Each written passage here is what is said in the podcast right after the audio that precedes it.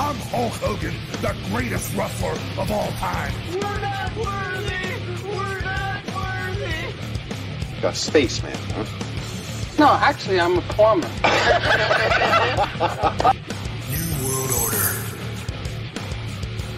Honestly, I can't go anywhere without getting a boner.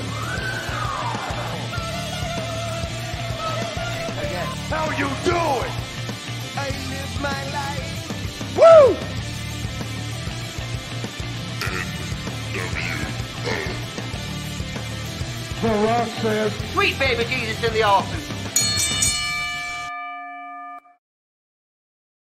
Well, well, well, well, well, everyone. Uh, this is Jonathan. Uh, you're watching uh, once again the Wrestle Rock podcast. Uh, I am with my partner Benoit, aka Nostradamus. Ben, how are you doing, my friend, today? Uh, fine. Uh, I'm very proud to be there today because uh, yes, this is why? this is our first WWE Hall of Famer, Yeah, and uh, one half of, of uh, Harlem Heat.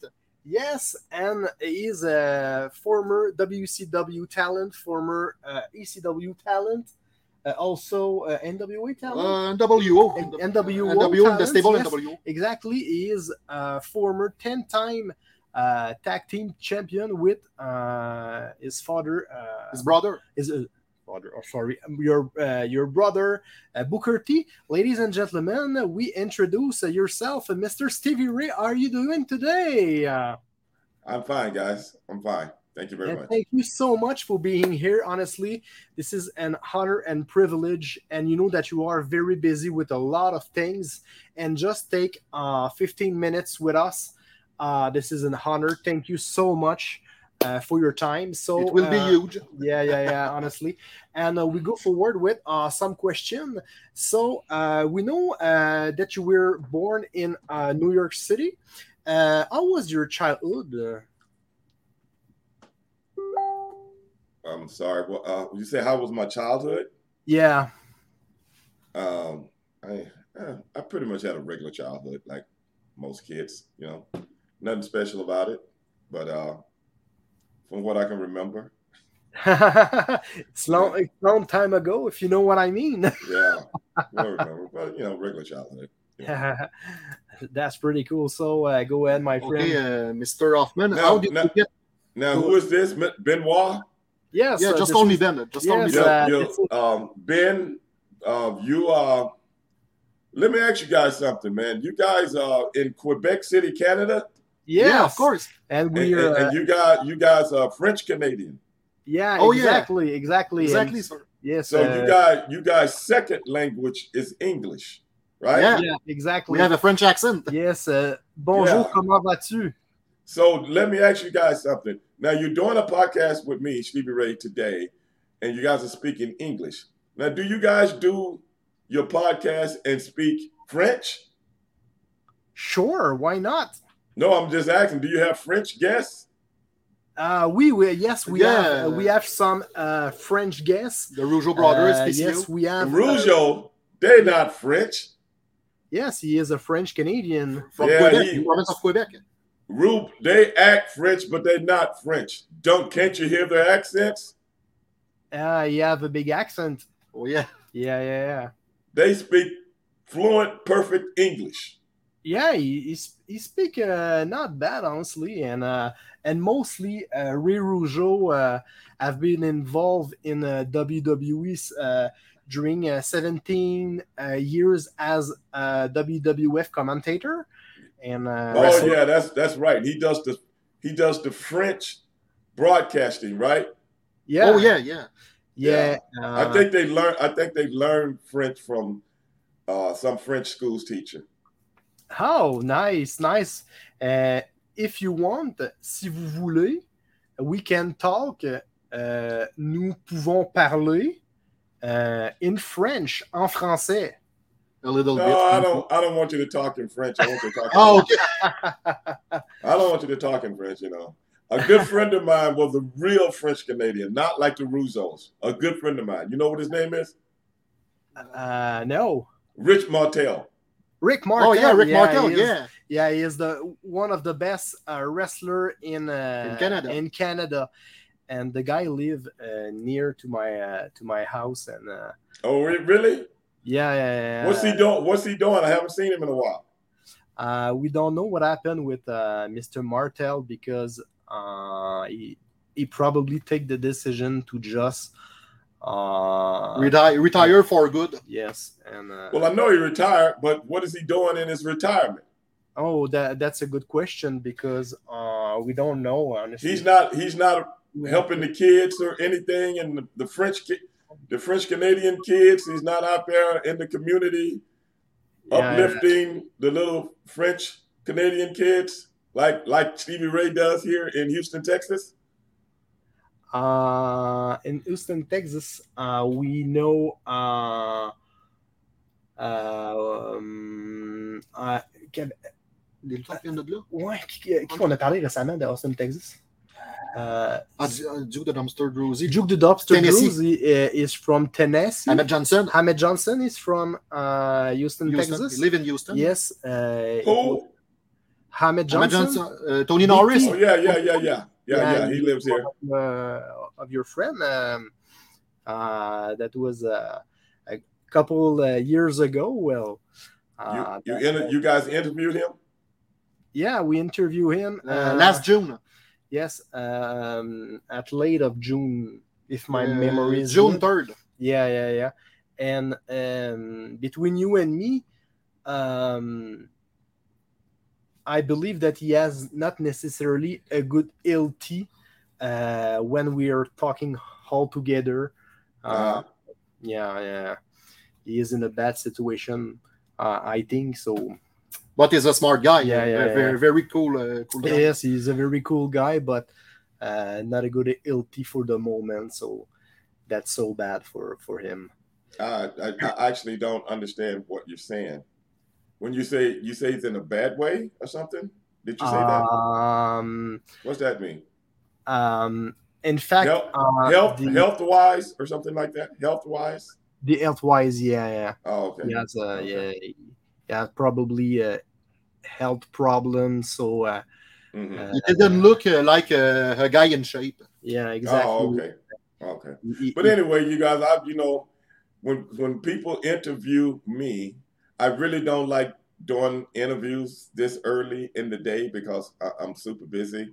But mm-hmm. I took I took time out today for you guys. Um, usually I do interviews later in the day. You know, like like I told you guys, like seven ish, eight ish, stuff like that.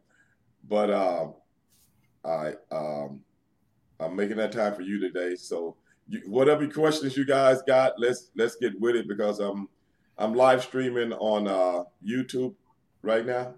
Okay, okay. Uh, uh, well, what? not YouTube. I don't have a YouTube thing on. I don't think. I think I just got a Facebook on.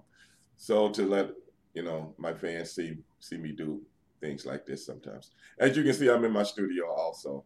This is where I pod. This is where I podcast from. So. And you have a podcast. What is the name of your podcast? Um. See, can you see that sign behind me?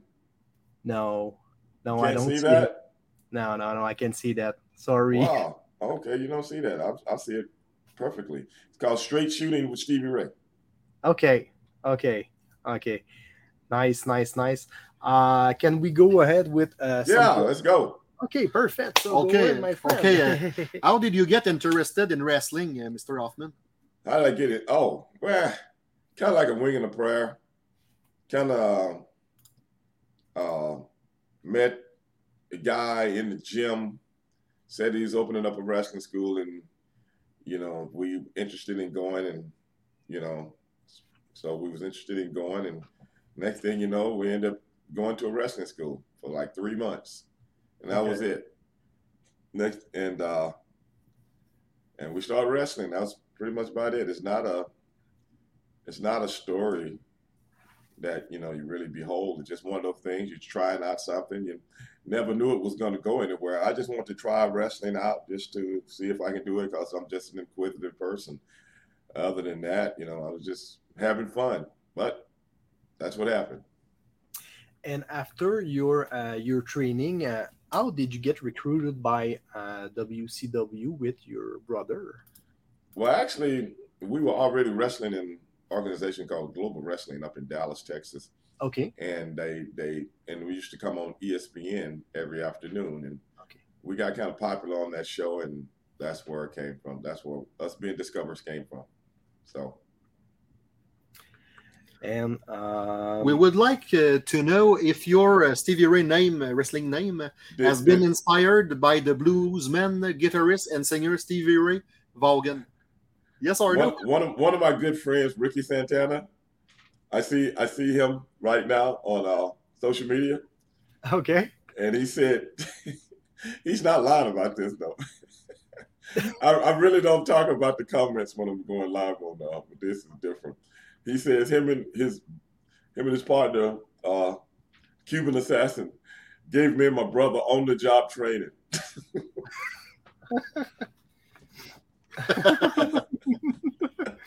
and he, he's not lying, man.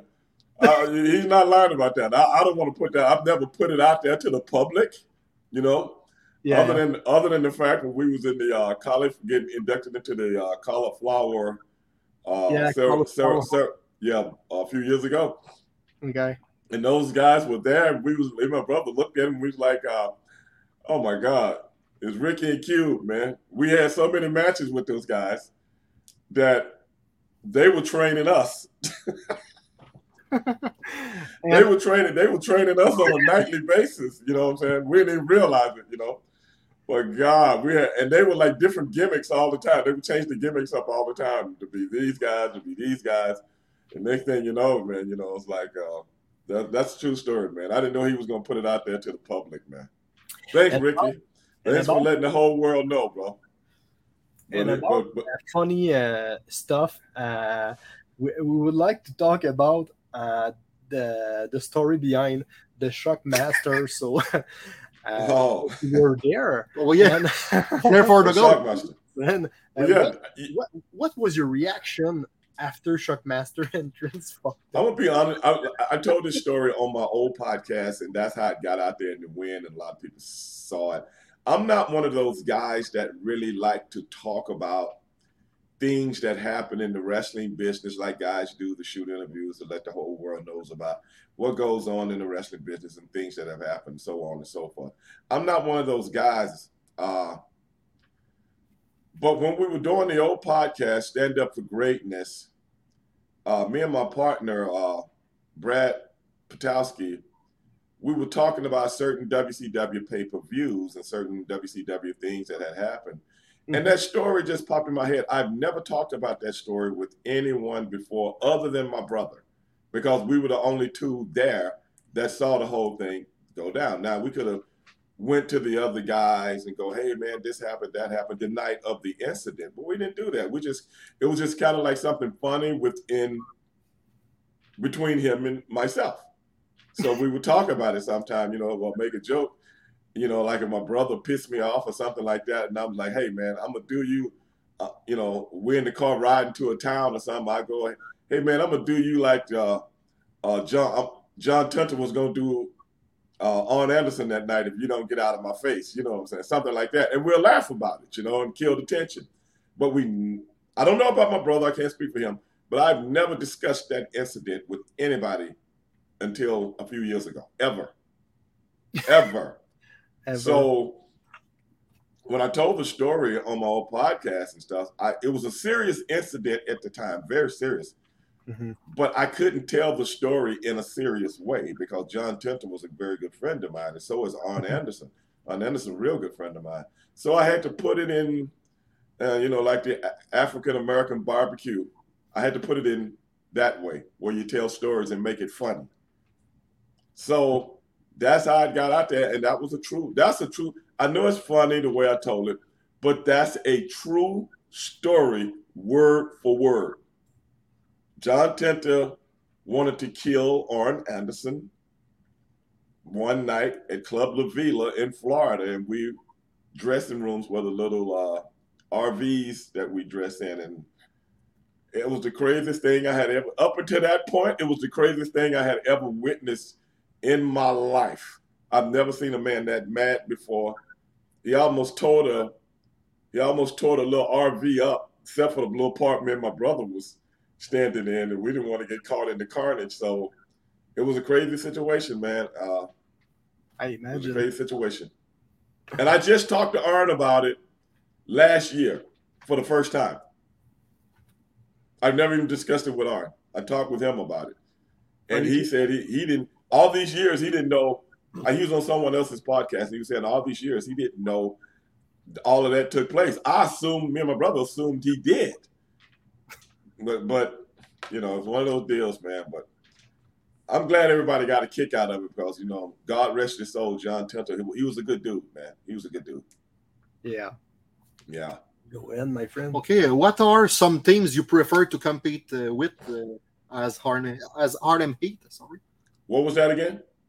What are some teams you prefer to compete with? with? What are some things I prefer to compete with?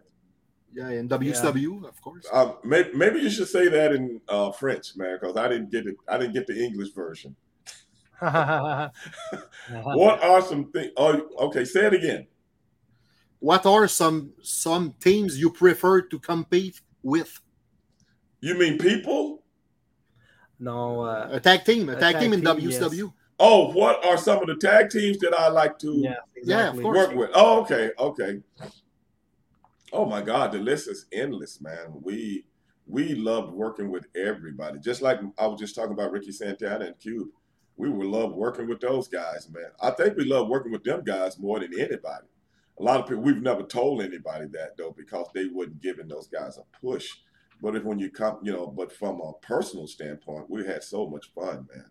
And a lot of people don't realize how fun professional wrestling can be when things gel, when things really come together and you and and you, you make it they make it easy. You know, you you can just flow with the person like dancing with a person or something like that. But uh we had so much fun with those guys, but most people don't remember that.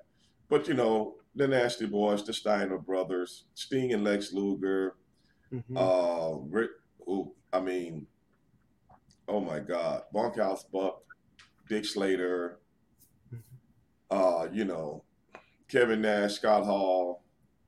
Oh my God, bro, we had. you many- wrestle with the best, man.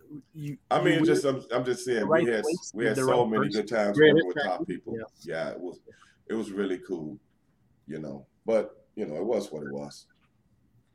and You know. um, as we uh, at, when we uh, we watch your uh, wrestling match, we uh, Uh-huh. we saw uh, uh, two large scars on uh, each shoulders you have. Uh, why you have that? Have I'm you, sorry. What what what was that again? You have you have two large scars on your shoulder. hmm So, um, uh, uh, what is the the the, the, the, uh, can you explain why you have this? Oh oh, uh, one from a motorcycle accident. Okay, One from just getting into fights with people. okay. I was just curious because Yeah. uh, every time uh, I see this, and uh, you know, Right.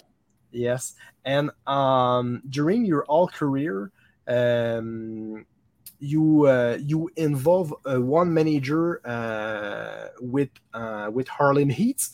So can you speak to us about uh, your friendship with uh, Miss uh, Sherri Martel? Oh man, that was that kind of that thing with Sherri Martel kind of came out of nowhere. You know, um, we were getting ready to get a push in WCW, and like like most uh, wrestling organizations, I guess they feel as though African Americans can't speak for themselves. Of which, you know, a lot of people don't know. I actually went to school. You know, I was going into radio and things of that nature. So yeah, I can speak for myself. You know, my, I think my vernacular is very broad.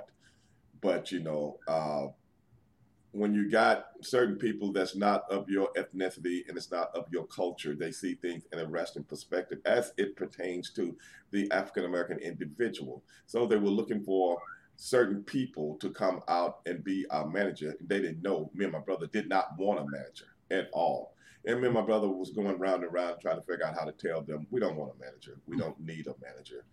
And by the mere fact that you know certain people thinking it's for wrestling only, as they see uh, African American professional wrestlers, not pro- African American people, but professional wrestlers, and that's all they know because of the broad spectrum on the whole dynamic. But be that as it may, um, I think Sherri was doing something with Randy and and Hulk, and all of a sudden, I guess that ended because you know, really and truly, we when you're wrestling, you don't really pay attention to what's going on with other people and their angles and stuff like that. And we seen her at a, a TV taping one day, and like we always do, we always spoke to her, so on and so forth. And then she mentioned, "Hey, I heard you guys were looking for a manager." And uh, we were like telling her, nah, yeah, they're trying to give us a manager because we had been in the studio with a few people. And, you know, back in those days, everybody trying to help their buddies out and shit like that and keep them on the payroll. You know, WCW, typical. And uh, it, uh, and she was like, uh, we were telling her, now we don't want a manager. You know, we just got to figure out, trying to figure out a way to tell them that we, we don't agree with it. And she was like, Well, what if I was your manager? What if I was your manager? You know, like that. And we were like, thought, are you kidding? And she was like, Yeah, if what if I was your guys' manager? And me and my brother just like lit up like, you know, light poles, like that would be so cool. You know, and uh she was like, Well, hey man, drop my name then when you guys talk to him. And uh we dropped her name. I can't remember who we talked to. And that's how the whole thing okay. came about. Next thing you know, we was doing the angle with Sherri as our secret magic. We were saying, hey, we got somebody that's coming in, but that we never would say on the show. And uh, then finally, I think it was night we were working with the Nasty Boys. Sherri came out and we would have a phone like we're talking to, like, yeah, we just finished the job, you know, blah, blah, blah. And uh, but everybody was saying, who's that on the phone? You know, the announcers, who they're talking to on the phone. And finally, the night she showed up, and it's like, oh my, it's Sherri Martel, blah blah blah. And, you know, that's the, the secret. The secret was out, and the rest is history, man. God and rest, God rest her soul, man, because honestly, we had so much fun together. Yeah, that's a perfect fit. And uh, between you and me, uh, when uh, Sherri Martel uh, touch uh, wrestling talent, mm-hmm. Uh, she, I don't know why, but she has she has a magic touch and uh, sky is the limit with uh with our wrestling talents. Uh, right as, uh, yeah people for example and uh, sherri sherri was the real deal. You dig what yeah. i'm saying? She, has a good was the real female deal you know? Yeah. so it wasn't it was all you know hard knocks and misery yeah. And when she matched up with us very, very well because of her intensity, no other female wrestler, no other female in the business ever would have been able to keep up or justify their intensity mm-hmm. with what we were looking for because once we got together we laid the whole thing out how we wanted her to talk, how we wanted her to represent us, you know, how we wanted her whole persona to be, because we didn't want someone there to just be there or just be on the payroll, you know. Mm-hmm. You are you're not you're not a manager, you are part of the team. Yeah, exactly. You know what I'm saying? This is not a two-man team. This is a three-person team. You don't fight one, you fight the whole game. Yes. And everybody knew, you know what I'm saying? Everybody knew that. Yeah. So it was like uh we I mean I look back on it now and I it brings a smile to my face because some of the stuff that a lot of people didn't get to see was in the house shows where there was no cameras around. Mm-hmm. And that's when Sherri could really spread. Oh my God, we had so much fun. Good Lord, have mercy, Jesus Christ, man. I mean, just Oh my God, I look back, I'm thinking about it now. I'm getting goosebumps, man, thinking about it. But we had so much fun, man. And uh yeah. Yes. Yeah, man. I miss I miss her, man. I really do.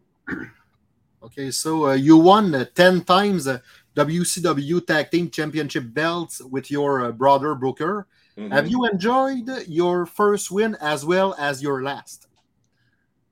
Yeah, I can't even remember. I can't even remember them, man. You know, to be honest, people ask me that. People have asked me that Been question. a long time. yeah, and you. No, I'm just saying through the years, I never, I never. uh I'm just not one of those people that like to, that's been able to reminisce about certain things and remember certain things as it pertains to the professional wrestling business. Mm. I don't even remember the first time we won the belts in WCW. I don't even remember. I remember some of the times we won after that. Uh, I don't. It might have been that time that Sherri came in with the Nasty Boys. I can't remember. And all the other ones after that, I can remember a couple of them, but I never really. I'm not gonna say paid attention, but maybe I should have. Mhm. My brother is more up on that kind of stuff than than myself because I remember one time he said, "Hey man, do you know we done won the belts like uh, seven times or six times or something like that?" We were talking, and I had no clue. I was like, "Really?"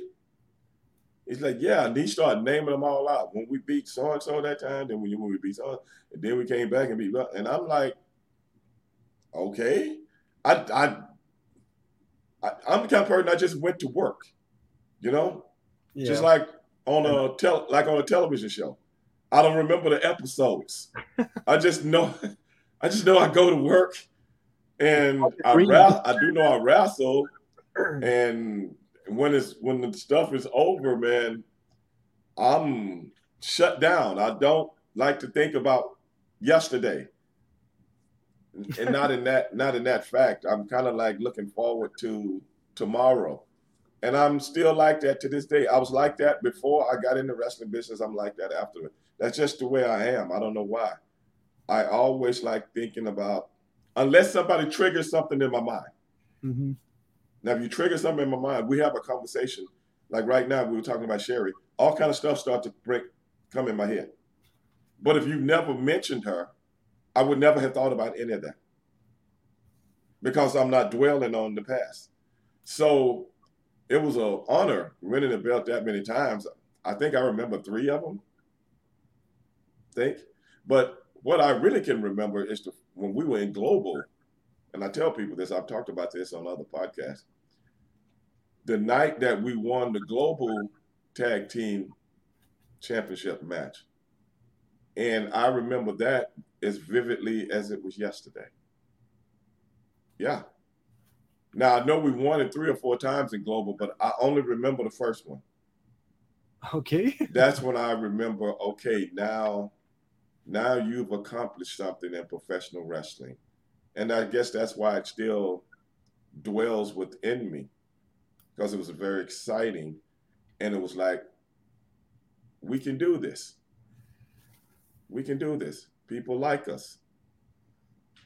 And I guess that's why I still remember that. Everything else, all the everything after that, I don't remember. I'm sorry. I'm sorry. I can't.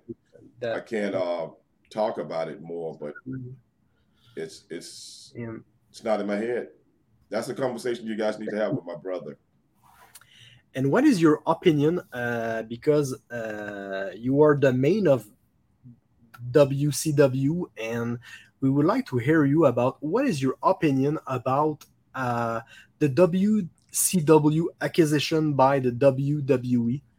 The the the acquisition when Yeah. WCW uh, shut down and w, WWE took it over. Yeah, in Yeah. 2001, yeah. Yes. Yeah, what is my opinion of that? My Yeah. opinion, um, uh, my boy Andrew. What's up, Andrew? Uh, my opinion about that, I kind of knew it was coming before it happened. I knew, I always knew some WCW because I had a few friends that worked in the office and was give, you know, I could talk to them about certain. I'm not going to mention their names, but were talking to me about certain things that were going on behind the scenes. So I had a feeling for a couple of years that the WCW thing was the train was going to run off the tracks. I had a, I had a feeling about it, and when I never thought it was going to end the way it ended, but it didn't surprise me at all. It didn't surprise me at all.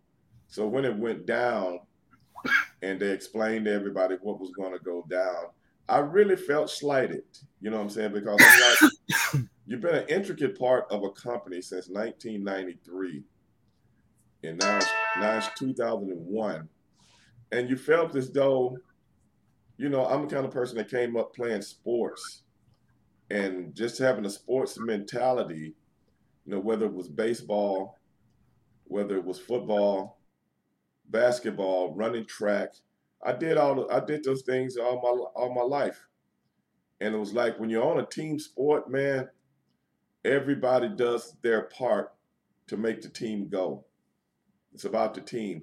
And I felt like you know, we've been an intricate part of, you know, just bringing tag team wrestling back to the forefront somewhat. And that made me feel proud. And now it's going to end like this and I was like, I don't want to be a part of. I don't want to be a part of everybody capitulating. I don't want to be a part of a capitulation like this, where I'm made to look like a fucking punk. Because I'm gonna tell you, ain't no punk in me, ain't no bitch in me. And when they sent me the ticket to go to that last show where Shane McMahon was going to come out and and me and my brother talked, and he was like, "Well, you know, they're going to be evaluating talent and all that shit." I said, "I'm not going. I'm not going. I don't even want to be a part of it." And he was like, "Why, man? You know, they're going to be." I said, "Brother, I'm tired of this. Go down there, do your thing." Because I'm like, I, I can't be a part of that. I just don't want to be a part of it. And that's when I took my plane ticket. I went down to the Continental Airlines uh, office, which was right down the road from where I stayed at the time. And I turned that ticket into two tickets. And the girl I was dating at the time, I called her up and say, "Hey, I'm a, uh, I'm going to Vegas next weekend can you meet me in Vegas? And me and a buddy of mine, I gave him the other half of the ticket, and I met a friend of mine that I was dating from Arizona to meet me in Vegas to go watch the uh, uh, fights, the heavyweight fight between uh, Evander Holyfield and Lennox Lewis. Okay, okay. So that's what I did that weekend. I had a ball in Vegas watching the heavyweight fight between Evander Holyfield, and I didn't want to think about wrestling. I didn't want to think about what was going on on Monday night. I didn't want to think about any of that, and wow. that's what I did. so that's what I thought about it. So when people ask me, "Hey man, why you never went to WWE with your brother?" Because I knew they were going to turn us into pussies. I didn't want to get turned into a pussy. No disrespect to them. Going back to what I was talking about earlier, that is just how the wrestling vision of someone that's not from your culture sees you. Mm-hmm. And that's not a slight on them. It's just the way it is when you come up looking at things from a professional wrestling point of view, how it pertains to the African American wrestler. That's all. Some people, that's all they know. Yeah. So when you put things in that context, I didn't want to be a fucking part of that. Sorry about my language, but I'm just saying I'm passionate about that. I didn't want to be uh, running from, uh, like when they had my brother running from Steve Austin in a grocery store. Do you really think I'm gonna run from any punk ass, bad knee Daisy Duke wearing pussy in a grocery store. It ain't no man. I ain't never been scared of no man in my life. I got two older brothers that used to beat my ass from the time I was five years old. now let me get in a fight with somebody my age while I'm in school. Yeah. It ain't no, it ain't. I no. So I'm just saying, all the all the stuff that my brothers used to take out on me, I would take out on people when I went to school. Why? I don't know. Because I was frustrated when you get your ass beat up and you got no chance, you know, against somebody that's bigger than you. older than you, but that's I'm not saying there was you know there was malicious or anything like that. That's just the way it is when you're a younger brother. You know. Mm. So then finally, my brother was born, who was younger than me. So I'm like, okay, well, my, maybe get some of the heat off me now. You know what I'm saying? But no, they never did nothing to him because he was too young. You know. But that's just how it was. So I don't understand. I ain't, it, Harlem Heat was always built, and Stevie Ray, who we're talking about right now, myself, was always built as badasses. Well, my attitude is easy to do, bro. It's easy to do. I'm the guy that clubs in this town that I live in, Houston, Texas, would call to clean their clubs up, like the movie that uh, Patrick Swayze did. I'm that guy that people would call in this city. That's how I made my reputation in this city because wow. I knew my stuff. You know, I and when they made that movie Roadhouse, I was like, damn, that's my life. From Houston? Yeah. Yeah. I'm like, that's my life, but he's done it a different kind of way. Even the car that he drove in that movie uh, was a mid 80s, a late 80s yeah. S S500. Do you know I still got a car like that that's in storage? I still own that same car to this day. That is that I keep in storage because it remind. I don't want to. I, I, should just sell it and get rid of it, but I, it reminds me of those days when I was a nobody. Hey, out here keeping things right for my money. That's how I make my money, and I took my job serious. So I don't know how to be a pussy. I just don't. And I knew, like they did with my brother, they take the badass aura off of him and then put something on him that they're comfortable with. If you see what I'm saying. So no, not not that there's anything wrong with that in a certain way, but frankly, I think in other ways. I'm not my brother, so it is what it is. But it worked out for him very good, very lucrative, and this, that, and the other. But I'm I ain't, I'm not a prostitute. I'm not a prostitute. I you know I don't give fellatio for money, bro. I'm not gonna do it. I've you know I've always been able to get by, so I'll get by. Okay, uh, just before WrestleMania 35, uh, three years ago, uh, how did you know you were going to be inducted into the WWE Hall of Fame, and what was your reaction? You know, it was kind of like came out of nowhere because uh, be inducted into the Hall of Fame because, I, you know what, people have asked me about that for years. Hey, Stevie, you think uh, Harlem Heat will ever be inducted into the Hall of Fame? And I'm like, I don't know because I never really think about things like that. You know, I'm not a big proponent of professional wrestling um, like I was when I wrestled or before I got into business. So things that fans think about, man, I ain't think about. It. I got a business to run, you know, and you know, uh, you know, daughter to raise and things like that, and got other responsibilities. So I'm not thinking about wrestling stuff, you know. And one day, I mean, people ask me that all the time. And I was just say, man, I don't know. If it happens, it happens. If it doesn't, it doesn't. Mm-hmm. And they one day I got a phone call. I was pissed off about something because you know I'm on a Legends contract with WWE, mm-hmm. and my contract was getting ready to expire. And it was one day I was just pissed off about something. Don't ask me what. Sometimes I just get up pissed off and I don't even know why. I might have had a bad dream about something I didn't want to think about. But anyway, the phone rang. I looked at the phone, and uh, it was Connecticut number. And it was a guy. I won't mention his name. You know, that you know what I would talk to when I had to talk to WWE about my Legends contract stuff like that. So I was like, I guess he's calling me to. Uh, tell me that they're not going to renew my contract, you know. So I'm I'm like, okay, I'm gonna take all my frustration frustrations out on him today. Mm-hmm. You know, and I picked the phone, yeah, man, what's up? Hello, what's up? And he goes, uh, Stevie? I go, yeah, this is Stevie. Man, are you okay? I said, yeah, I'm okay. Are you okay? He's like, look, he's like, man, I, I just wanted to call you to tell you you and your brother been inducted into the Hall of Fame, man. then I felt like a heel. I felt like a heel, like I'm like I couldn't say nothing. You know what I'm saying? Because now I went from one emotion,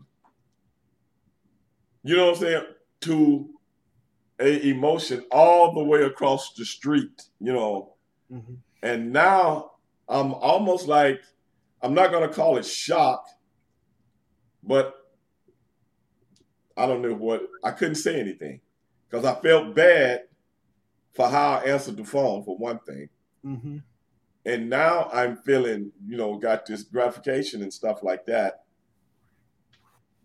of the message he just gave to me, the news he just gave to me.